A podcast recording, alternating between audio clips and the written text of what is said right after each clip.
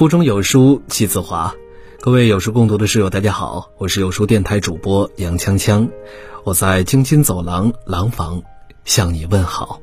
今天为你分享的文章来自于江小白，越没出息的人，越在乎面子。鲁迅曾说过，面子是中国精神的纲领，只要抓住这个，就像过去拔住了辫子一样，全身都跟着走动了。这句年代久远的话，用在今天还是那么恰当。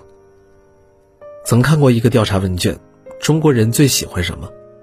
令人意想不到的是，高赞回答不是钱，而是面子。这也就不难理解，为什么总有些人面对生活、感情、事业时，不愿追求实质的舒适、幸福、成功，只抱着不值一文的面子不放。死要面子活受罪，这罪受得值吗？冰点周刊曾报道过一个名校学生喝酒致死的事故。大一的学生王耀栋跟同学去酒吧消费，这里的规定是，如果能在三分钟之内喝下六杯三百毫升的鸡尾酒，那么五百元以内的消费就可以免单。在同学的击掌鼓励，以及周围一波盖住一波的加油声中，他在舞台中央一口气喝下了五杯酒。随后，他走下台阶，干呕了几声，并摆了摆手，以示到此为止。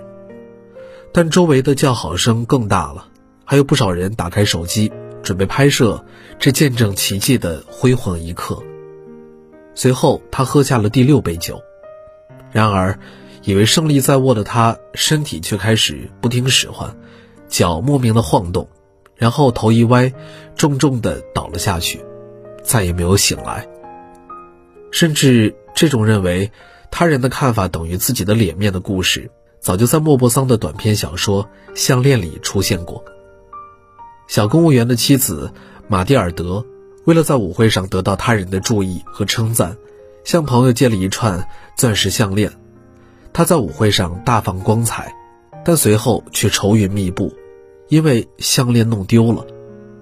他借钱买了新项链还给朋友，为了偿还债务，他节衣缩食，为别人打短工，整整劳苦了十年。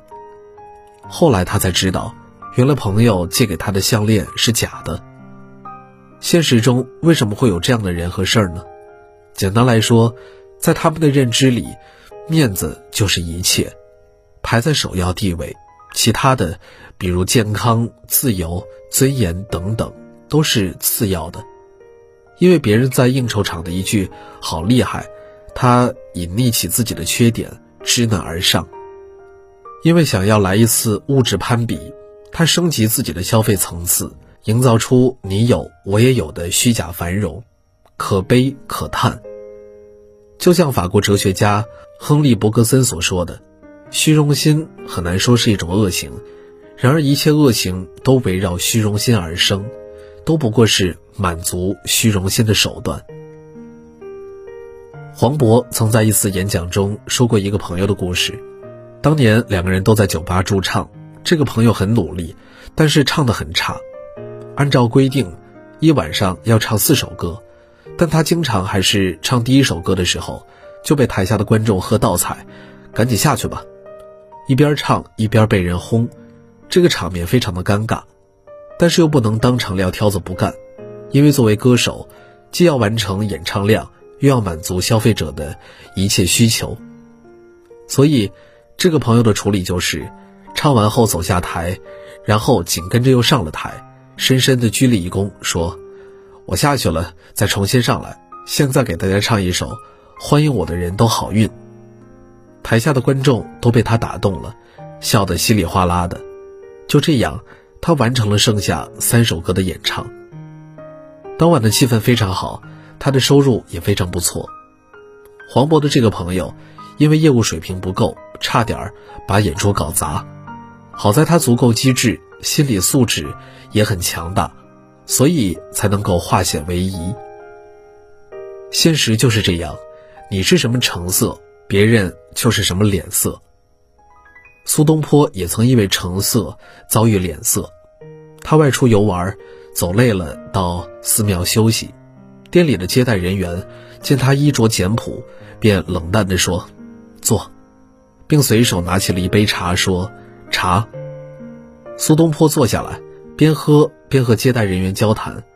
接待人员发现这个人有点才学，为表尊重，他把苏东坡引至厢房之中，毕恭毕敬地说：“请坐。”并向底下的人吩咐道：“上茶。”两个人接着聊，最后他才得知，原来眼前之人是鼎鼎大名的苏东坡。尴尬之下，他连忙作揖，并邀请苏东坡进入一间静雅的客厅中，请上座。接着又吩咐道：“上好茶。”从被随意对待到被奉如上宾，苏东坡以自身才学，得到他人发自内心的尊重。这个世界从来没有人靠炫耀和标榜赢得认可，你有多少分量，别人。才会给你多少面子？人为什么那么爱面子呢？在我看来，一切的攀比、炫耀、攀附行为，其本质还是源自于自己内心的自卑。我一个朋友的同学曾两次被人打脸，一次是和一个资深作者合作了几篇稿子之后，他写了一篇文章，尽数描摹两个人的一些亲昵细节。坦言和某某大咖是闺蜜，熟悉到了可以随时通电话、聊微信的地步。不料该大神在圈子里拥护者非常的多，有粉丝出于对他名声的爱护，向他验证此事真伪。大神当然否认了。另外一次是合影事件，他频繁的在社交媒体上发布自己和项目负责人的互动照片，以示交情匪浅。但很快有人实名留言。互动只是工作需要，并不代表什么。这个人身上有好几个标签，但暂时都没有什么太好的成绩。做新媒体的自由撰稿人，思维还是停留在传统的纸媒时代，选题策划、语言风格都不能通过市场的检验。在公司上班，经手的项目要么出不了结果，要么中途被投诉到更换对接人。自身不够硬，没有实力做医撑，难怪他想要附会别人来凸显自己，也难怪别人丝毫不给他面子，让他失了里子。费孝通在《乡土中国》中说：“中国人是个熟人社会，这种面子不仅是可以看的，也是可以用的，是人的资源和身份，就像一个涟漪一样，一圈一圈的涤荡开来。”这或许就是中国人爱面子的原因之一。但如果像朋友、同学这样，没有内在实力背书，只有依附于平台或者他人强撑出来的面子，有几个人愿意买账呢？林语堂在《五国五民》中说：“面子是统治中国的三女神之一，好面子是社会上普遍存在的一种心理。”这个行为反映的是人们对于感情和尊重的需要。丢了面子，就意味着自己被否定；有了面子，就好像荣耀加深。但其实，真正强大的人从不在乎面子。王健林创业初期，为了见一个人，把车停在那人门口，一等就是十天半个月。马云为了推销黄页，骑着自行车挨家挨户的找客户。但大部分人连门都不给开。当年的他们弱小无助，唯一能做的就是放下面子，去死磕到底。所以后来，王健林有一个亿是小目标的霸气，马云有和王菲合唱的豪气。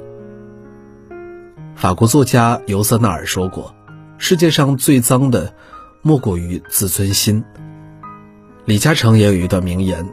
当你放下面子赚钱的时候，说明你已经懂事了；当你用钱赚回面子的时候，说明你已经成功了；当你用面子可以赚钱的时候，说明你已经是人物了；当你还停留在那里喝酒吹牛，啥也不懂，还装懂，只爱所谓的面子的时候，说明你这辈子也就这样了。